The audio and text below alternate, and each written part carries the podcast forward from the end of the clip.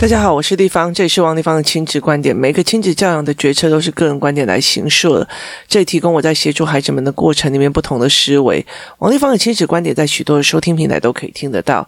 你有任何的问题想跟我们交流，可以在我的粉丝专业跟我联系，或加入我们王丽芳亲子观点 Live 社群，跟一起收听的听众交流。想陪孩子书写跟阅读破关，或加入课程，可以搜寻关关破或身兼时数的王丽芳线上课程，一起协助孩子们破关哦。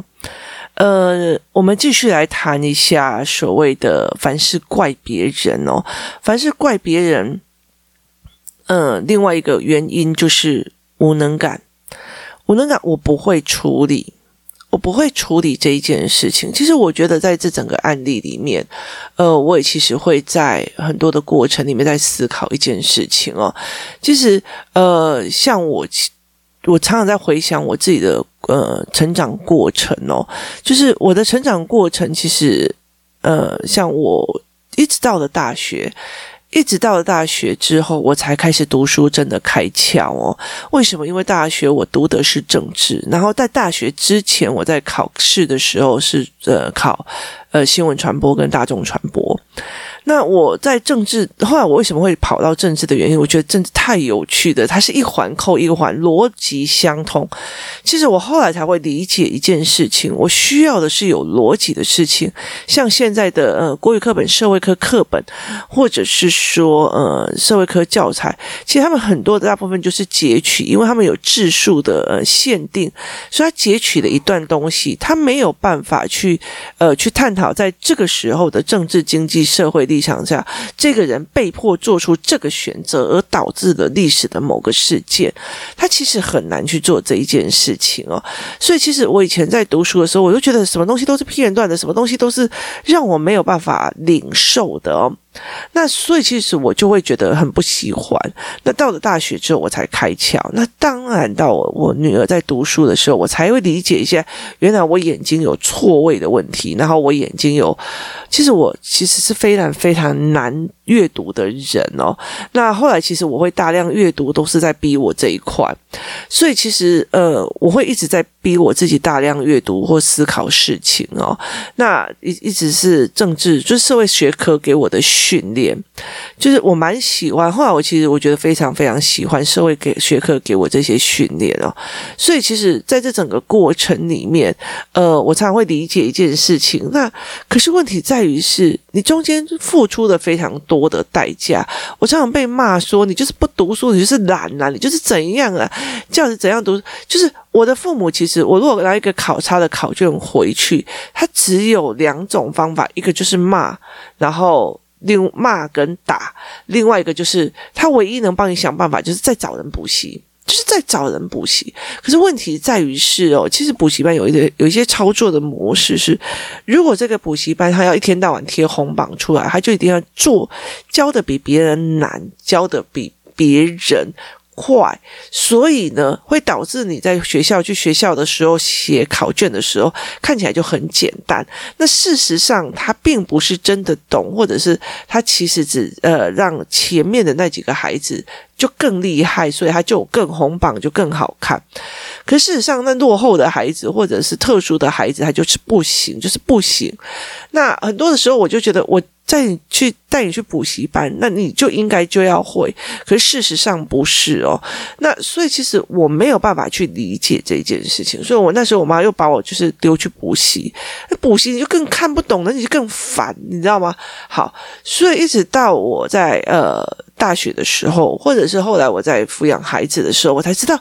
哦，原来你不是从一不是一条路死死走到底，这个东西教不会，换一个方法，再教一个方法，再换一个方法，不是所有的方法一直在教。那所以其实，但是我们就会觉得没有别的方法了，不是？其实还有非常非常多的方法跟教。以数学来讲，它有非常非常多的呃方法跟教案可以教，然后它也有很多的步骤可以拆解哦。所以在这整个过程里面。我就会跟孩子在一样一样在试，在这整个试的过程里面，我会一直在传达一个概念是：不是你无能感，不是你不会，而是有太多的方法。我记得我那时候呃，在帮我女儿跟我儿子，然后帮我女儿挑那时候的英语家教的时候，因为其实我没有什么时间，然后所以我必须要让他找那种英文伴读来伴陪他这样子。那我后来想想，就是去呃补习班的价钱跟其实找一个英文伴读的姐姐来差不多价钱哦，所以我就找英文伴读的来。那那时候我找了将近呃十几二十个。那时候是我女儿第一次认为，觉得同样是教英文，为什么每一个人会有不同的教学模式哦？所以其实他那时候就打破了一个思维，就是如果这一个老师教出来有一百分的，有零分的，那并不一定代表是呃聪明才智，而有可能是这个老师的教法适合那一百分的，不适合那个零分的。好，没有这就是。教法不一样，因为同样一个老师有十几二十种教法，所以它是一个选择选择的问题，就是方式的问题。那讲到这个东西的时候，我会想到一件事情是，后来我才可以理解一件事情，我妈没有办法去处理。我妈她的方式，她既呃，他虽然是高中毕业哦，然后也在呃地方上，就是在工作上有一定的成就，可是问题在于是他没有办法再去教一个国中生，他也没有办法去教国小生，他只会盯着你写作业哦。那甚至我我印象深刻，我爸妈非常非常少看，我妈我爸爸完全没有看过我的作业，然后我妈妈曾经盯过一次，我只有印象一深是她只有坐在旁边一次过，其他的事情就是你做好然后再做，要不然做不好就打。接下来就是补习哦。他用的方法就只有这样子而已哦。那后来其实我只要成绩不好，他就开始骂我，然后再打我这样子哦。那我其实有一段时间非常非常没送这样子。那呃，后来其实那时候我会觉得，在那个时候我会觉得，对啊，我就是笨啊，我就是不会啊，我就是怎样，我就是成绩差，你要怎样哦？那一直到了大学之后，我才会看懂说，天哪，我。那些文本根本我没有办法理解，所以我才会变成这个样子。那时候如果有人有做补充教材，我其实就 OK。另外一件事情在于，是我后来在看我女儿的眼睛的状况之后，我就觉得说。天哪，那当然是不行了，就是文本也不行，逻辑也不行，眼睛也没有办法承受，那当然就是受不了这一块哦。于是我就在这整个过程里面做了一件非常，我那时候就觉得说，我妈，你凭我后来才会觉得，你根本就没有帮过我，你也没有看到我的困难，你凭什么骂我？就是懒，就是不会，就是偷懒，就是不想读书，就是怎么样？好，你没有看到我的不能，你只看你，你只好赖到我身上，那。后来我在思考这一件事情的时候，我就理解了一件事情：他无能为力，他没有那个能力处理我的事情，他没有能力处理我的学习障碍，他没有能力教我国语，呃呃数学，他没有能力教我我的作业，他甚至没有能力教我该怎么读书，所以导致他。开始怪罪别人，意思就是说，这个无能感，这个自卑感，我的谈不后来，我的谈不后。我后来在发现，整个工作室或者所有很多的妈妈在陪孩子写作业的过程里面，他会一直卡在这个地方，他会一直呃卡在这个地方的原因，是因为他就会开始一直在做这一块的呃逻辑上的问题点。所谓的逻辑上的问题点，就是。他就会一直卡在说，我这一件事情该怎么，就是我不会，那我也做不到，所以我只好怪你哦。所以其实我妈就是不会，她不会处理，她不会做，她只好怪到你身上。你怎么不会处理？你怎么不会做哦？所以在这整个过程里面，我后来其实会发现到这一块，例如说，我妈妈会觉得说，她。呃，气我弟弟，呃，怎样怎样怎样怎样怎样，然后他就会骂，就是你这个大姐不会教啊，就是你这个大姐怎样啊？如果人家那种长姐如母，都嘛可以教弟弟什么有的没有，我就会吼他一句说：从小到大，你让你的儿子叫我姐姐了没有？你有哪一句话跟他讲说，那是你姐姐讲话给我放尊重一点？没有这一句话。你从头到尾都没有教过你儿子要尊重姐姐，我怎么有可能的？我的话是会有有有用的。你不要把你不会教赖到我身上。那我妈就从此闭嘴。你知道逻辑好的人多好，直接回嘴，你知道吗？所以其实会回嘴的小孩，通常都是逻辑好的，一定要从逻辑思维这一块往前跑，他会让你觉得，哎。更好，就是更被顶嘴，没有啦。那所以在这整个过程里面，我发现了一件事情，因为他不会处理，所以他赖在你身上，有多少的人会这样子哦？好，例如说，呃，我们以前会认为说，男生呃会觉得他搞外遇，或者是他们考外遇的时候，或者是他们呃男生已经就是劈腿了。好，他们劈腿的明明他们是做错事了，但是他不会处理。所以他只好开始开始怪我，跟你讲，那个女友就是怎样怎样，他就开始怪你了。他是怪你说都是你的错，都是你的错，都是你的错，所以我才劈腿的。谁叫你不怎么样，所以我才被。谁叫你怎样怎样怎样？所以因为我在跟很多的女生在讲说，我们在。我们在讲说，因为我们在做那个呃人格判定嘛，哦，那所以我就给了些小孩子文本，例如说莎莉非常的美丽，她是一个呃非常漂亮的一个女孩子哦，那那呃他非常的呃喜欢包包，喜欢怎么样，有的没有的，然后呃呃。他常常很温柔的对每个男生说话，然后呃，很多的男生都喜欢他，甚至连男老师都喜欢他。他有个常常穿呃卷卷的头发，然后精致又美丽的妆容哦，怎样怎样怎样怎样怎样。那后来其实呃，我就让小孩看，然后男生就说：“哦，这好漂亮啊，这很漂亮，那个女生很好这样。”然后后来再换下一句：“莎莉是一个漂亮的女生，她都会穿的着怎样怎样，然后她有个美丽的妆容，什么有的没有的。”来。我们开始算多少钱了？头发早上五点要起来上卷子，然后呢，要多少的呃化妆品的钱？开始算算算算算，你可不可以承受？你的你要带一个漂亮的老婆出去，你要付出多少的钱跟时间，让这个人有时间给装装扮自己这样子哦？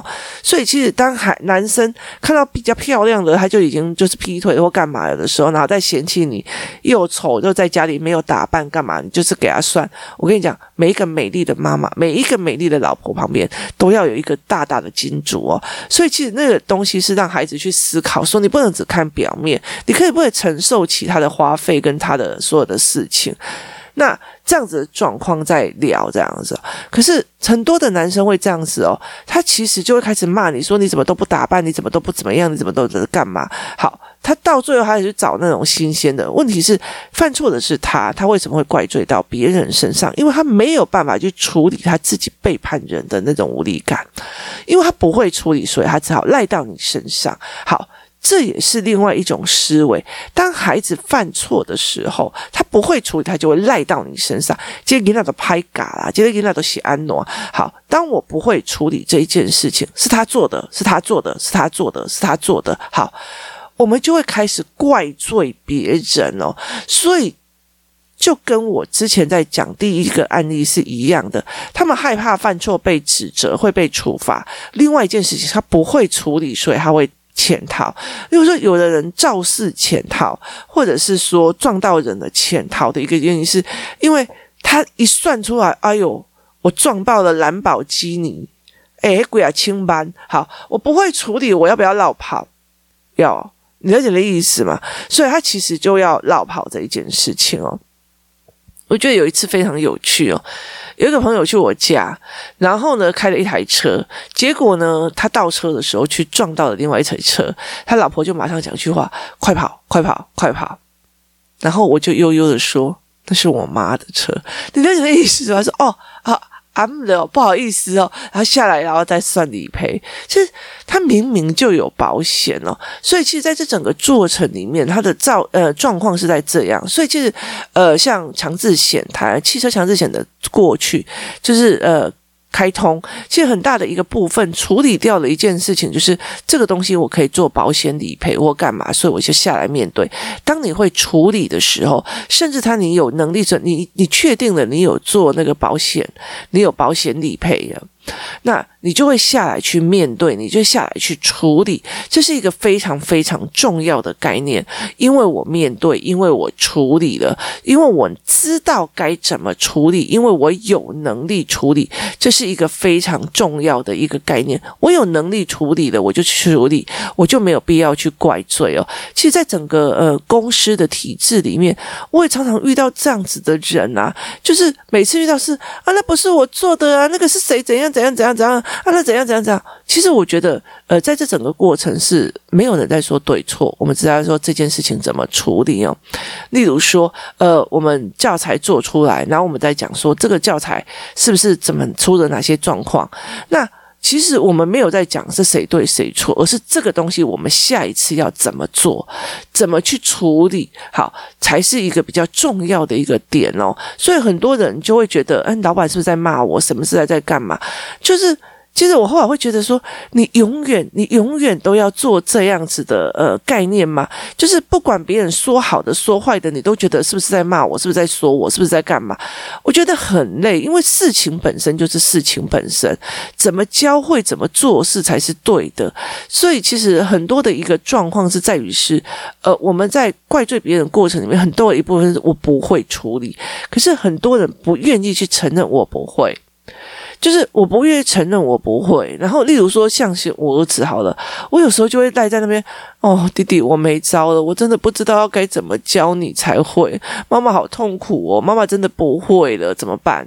然后他就会来安慰我，你知道吗？好，好，我承认我不会了，我承认我不会，没有很大的丢脸，所以其实我就会让我不，我说我不会，你会不会看不起我？不会的，妈妈，我不会。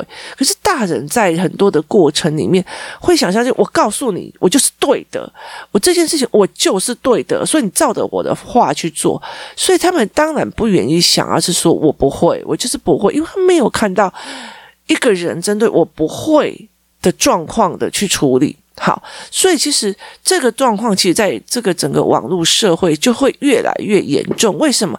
因为你每一件事情，就算你不懂，你也要上网去给人家批两句，是一件非常可怕的一件事情哦。例如说，像我儿子会觉得我不会，我我就是我不会，所以例如说，呃，受伤干嘛？我要请教医生，或者是其实像我儿子会常常看到我在请教别人，有请教司机这个事情是呃。营营业税怎么算的？怎么样？有的没有？我会去请教，我会去请教非常多人。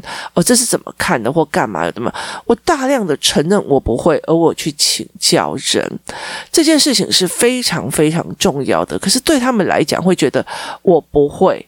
我就不要，我就不要讲了，所以我就会怪到你身上。说穿了，其实是一个没有真正面对我不会这个状况的一个态度。我不会，我就学嘛；我不会，我就再学嘛。或者是说，我想尽办法去弄懂嘛。好，他们没有去看到父母的这一块，或者是他没有看到，他甚至。没有去做到自己的这一块，意思就是说，他没有办法从不会变成会的思维形塑跟人的形塑，我去思考这件事情，我去了解这件事，他们完全没有这一块的思维脉络，这才是一个非常非常重要的重点了。你怎么去想这一件事情的？你怎么去思考这一件事情的？它是非常重要的一个点哦。所以我常常会在讲一件事情是。呃，你怎么去做？你怎么去面对？你不会，例如说。我常常会跟我的孩子讲，哦，这个妈妈不懂，那我去请教人；这个妈妈不会，我去请教谁哦。所以其实像工作室里面也会这样子哦。哦，这个我不是很懂，你要不要去问一下立方姨哦？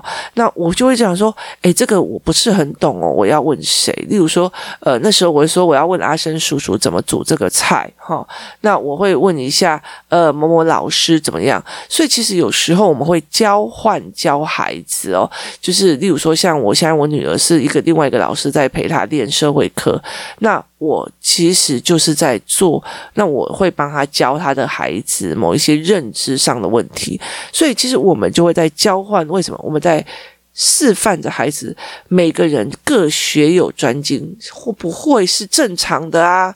我也不会开飞机啊，你不能把他说有很多人就来跟我讲说，我要去问立方，因为立方你什么都懂，我就跟你不要这样子哦。我不会开飞机，好，然后所以不用这样子想，我也不会开刀，哈，所以没有必要去这样子所谓还有很多地方要学的，我越谦卑的去想要做这件事情，我去告诉孩子我不会，我去学，我去做什么，那是很重要的一件事情。因为妈妈常常为了要指导孩子该怎么做，该怎么做，我们做出来的全觉就是好像我什么都懂。所以其实我为了要营造那种我什么都懂是你孩子的问题，是你错了，我都有在教，是你坏，是你不对，好，你永远都没有办法去做这一块哦。所以其实我觉得后来才在很多的概念里面是，其实像呃工作室里面有很多，例如说曾经在联考失利的，或者在干嘛有的没有，他们曾经有做做这一块，从呃失败上面熬上来的时候，他们很容易去承认这一块，反而是那种一路很很很优秀这样上去的，他们很难去承认。我不会，我的孩子不会，好，所以其实这样子反而造成了这个孩子的大的压力。那当他身边有人可以怪，那就还好；当他身边没有人可以怪的时候，其实他就变成一种呃情绪的爆发，他就会被误以为他是情绪失控或。管控能力不好，而不是在于是第一个，他不知道怎么去承认他自己不会；第二个，这件事情我根本就不会处理，所以他那个无能感袭身的时候是非常非常恐怖的哦。像例如像我好了，我自己会非常有一个非常大的论点，就是我只要看到算数字的，我就会自动转身这样子哦。所以其实呃，工作室里面有几个妈妈，我有一个妈妈真的是算数字非常的烂。我跟你讲，你这毛利率是多少？你这怎样？然后我自己我就会常常自动放空，然后想要找转移话题哦，然后或者是啊那个不会，那个是会计给我，然后我用会计怎样怎样怎样。好，他说你不要每次都怪到会计身上，你自己老板你自己要懂哦。那了解的意思吗？因为我们就会顾左右而言他，因为那个对我来讲是有点无力感的，我对呃计算的。计算的这个东西其实是不行的，也不是说计算的都不行哦。我计算别人的东西会很行，为了扯到自己就会不行。因为我爸爸以前有一段时间会非常喜欢来，就是呃小孩面前开始算，你今你这个月花我多少钱干嘛的嘛。所以其实我在就他意图激发你的呃感恩心，可是到那时候我就觉得说。你怎么可以？我说我又不是天生，我又不是叫你要生我，你为什么要来算我这一块哦？我没有叫你生我啊，哈！所以在这整个过程里面，我在陪孩子做这个思维里面，会了解每一个人都有他自己想逃避的，每一个人都有他自己想要落跑的。而当他逃避不了的时候，他就会怪别人，他就会开始怪都是你啦，都是怎样啊，都是什么？他们不会去承认他自己不会，他不会去承认他自己有无能的那一块。记得一句话：人是动物。我们是要赢者才会有肉吃，赢者才会有呃食物吃，才可以延续下去。所以，其实我们非常非常难的去告诉我们自己是弱者，或者我们非常告诉我们自己是呃不赢的那一个人。那有些弱者他在装弱的过程里面，也只是为了要吃掉你而已哦。我很可怜，那方好凶哦，那方怎样？好，他其实只是要。把他自己的不会跟他自己的懦弱怪到立方很凶，这样了解吗？好，所以他也是一个怪罪的语言哦。那很多的呃妈妈也在对孩子的讲的是那种，我跟你讲啦，我儿子就是怎样，又不认真，又是怎样，然后脾气又不好，习惯又很差，怎么有的没有？像我儿子习惯很差，我可以承认我自己没有教得很好。那我就在想该怎么再去跟他讲。好，那。这个东西是我承认了我自己有某一个部分应该还没有做到对的方式，所以我会去请教人，会去帮人，会去告告诉人说该怎么做或怎么想。好，这才是一个非常重要的点。当孩子不会的时候，你有没有示范？你也有不会的时候，你有没有示范？呃，你不会的时候，你是怎么去处理的？你是怎么从不会变成会的？而在这整个犯错的过程里面。啊，原来我不懂这些，所以说我才搞出这样的错误啊！谢谢你通融我，让我学到这个态度，其实是一定要去摆出来的。可是很多人都没有办法去摆出这一块。我们为了要让孩子听我们的，我们养出来一种一种绝对不会犯错的那种人格，其实是让孩子会觉得非常困惑的。就像有些威权主义国家，那个主席或者是总统是绝对不会错的，所以他。不管做的那些指令，有一些人就永远都会讲他的好话。例如说，他全部把某一个产业给灭了，他就讲：“你看多大而有力的政府啊！”你了解意思吗？但是如果有一些民主国家只是呃不小心都根的时候弄坏了一颗民宅。你看，这种是恶霸，好，他完全都是用不同的理解方式把他怪罪到这个人身上或干嘛，就是合理化他的范围，他就是这样子的状况哦。所以在很多的事情的思考方式的时候，我常常会讲说，怪到别人身上这一件事情，有很大的一个部分是我不会处理。我有无能感，那个无能感太困穷了，我不想要去告诉那个别人我的无能感，所以我只好去怪到别人身上，或者是我去看不起别人。哎，王一芳也没什么了不起的，还有那个也不过是这个样子而已的哈。啊，我的那那你就做得比我好啊，做得比我多啊，影响这个社会更多啊，帮助这个社会的所有的孩子更多。我非常非常欢迎大家。来帮助我们这个社会或这个世界有更好、更好的孩子，跟更好的发展。你不要在那边嫌弃我或干嘛，自己就不做嘛。所以，其实我觉得在很多的部分是我自己做不到，但是我先嫌你为主。所以，那表现我的优越感，因为我在你面前，我有一种很大很大的无能感。好，那个无能感，它是一个非常最大的问题。我没有办法像你，呃。身材可以保养的这么好，所以我才跟你讲说，哎呀，那个钱哦，哦，不知道那个那个腿是多少钱给抠出来的，就是他的那个腿哦，就是可以那么的瘦，那么的漂亮哦，你不会去在意他每天要倒立脚踏车多少，他每天要练习多少，你就会讲哦，那个腿哦，不知道是用多少的钱给赚给。拱出来的就是那种酸溜溜的那种无能感，就是你自己不行，你就是呃赖在别人身上的这个状况。其实，在很多的面相都有，它中间有一个东西叫做无能感，那个无能感是非常非常的强大的，而。怎么去陪孩子学会跟处理，就不需要怪人了。例如说，他们做错了哪一件事情，我就会跟他讲说：“那我们把自己的做好，那我们来试试看，老师会不会骂你？你字写得太丑，老师骂你。那我们把字写好，看看老师会不会骂你？用这样子的方式去协助这个孩子去写。”诉他理解，当我能力起来的时候，没有那个无能感的时候，根本就不需要怪罪任何人。那其实在，在前面里面有讲的，你是面对的那一个人，还是在旁边叽叽叫，耶耶耶，哎呀，他怎样？的那一个人，你是酸民还是真的在做事的那一个人？这才是一个非常非常重要的思维模式与思维脉络。